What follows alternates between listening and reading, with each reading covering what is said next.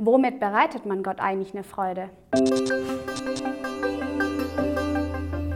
Hey, du wurdest zur Freude Gottes erschaffen. Als du geboren wurdest, hat Gott sich riesig über dich gefreut. Er wollte, dass du geboren wirst.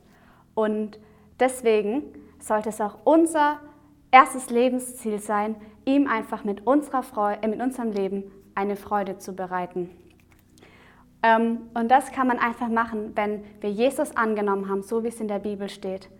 Dann bereiten wir ihm eine sehr, sehr große Freude. Denn Gott hat genauso wie du und ich Gefühle. Er kann zornig sein, er kann traurig sein, er ist ein eifersüchtiger Gott, aber er kann sich genauso über dich freuen, lachen und ganz, ganz vieles mehr. Aber womit bereitet man Gott eigentlich eine Freude? Gott Freude zu bereiten nennt man auch Anbetung. In Psalm 147, Vers 11 steht, er freut sich über alle, die ihm in Ehrfurcht begegnen und von seiner Gnade alles erwarten. Alles, was du tust und worüber Gott sich freuen kann in deinem Leben, ist eine Form der Anbetung. Selbst wenn du Gott nicht anbeten willst, irgendwas betest du immer an. Das kann dein Handy sein, es kann dein Partner sein, irgendwas, die Natur. Aber deswegen, weil wir auch irgendwas anbeten wollen, ist es doch umso cooler, wenn wir sagen können, hey, ich, hab, ich anbete meinen Schöpfer, der, der mich geschaffen hat. Gott möchte einfach, dass wir genau ihn anbeten, denn er hat uns geschaffen. Wir können durch die Anbetung ihm wieder was zurückgeben. In Johannes 4, Vers 23 steht, von solchen Menschen will Gott angebeten werden. Wenn du dich jetzt fragst, hey, was ist eigentlich Anbetung? Anbetung ist eben nicht nur Lobpreis.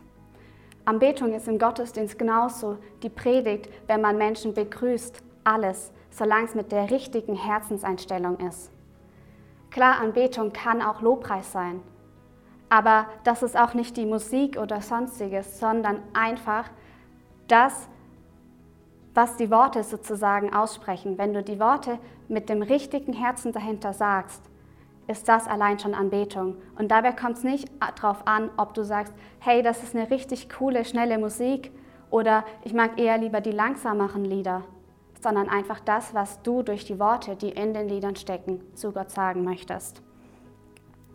Und Anbetung sollte einfach, wie schon gesagt, aus unserem Herzen kommen. Wir sollen sie mit Wahrheit und Leidenschaft rüberbringen.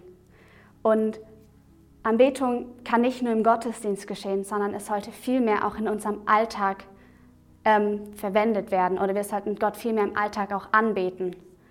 Ähm, das können wir machen, indem wir ihn einfach mitnehmen in die Sachen, die wir machen. Wenn du zum Beispiel deine Zähne putzt, ähm, für deine Familie kochst oder mit dem Auto fährst, ein Gespräch mit Freunden führst, all das kann Anbetung sein, indem du einfach zu Gott in dieser Zeit sprichst und auch mit ihm immer wieder am Reden bist, auf ihn hörst und einfach mit in die Situation hineinnimmst.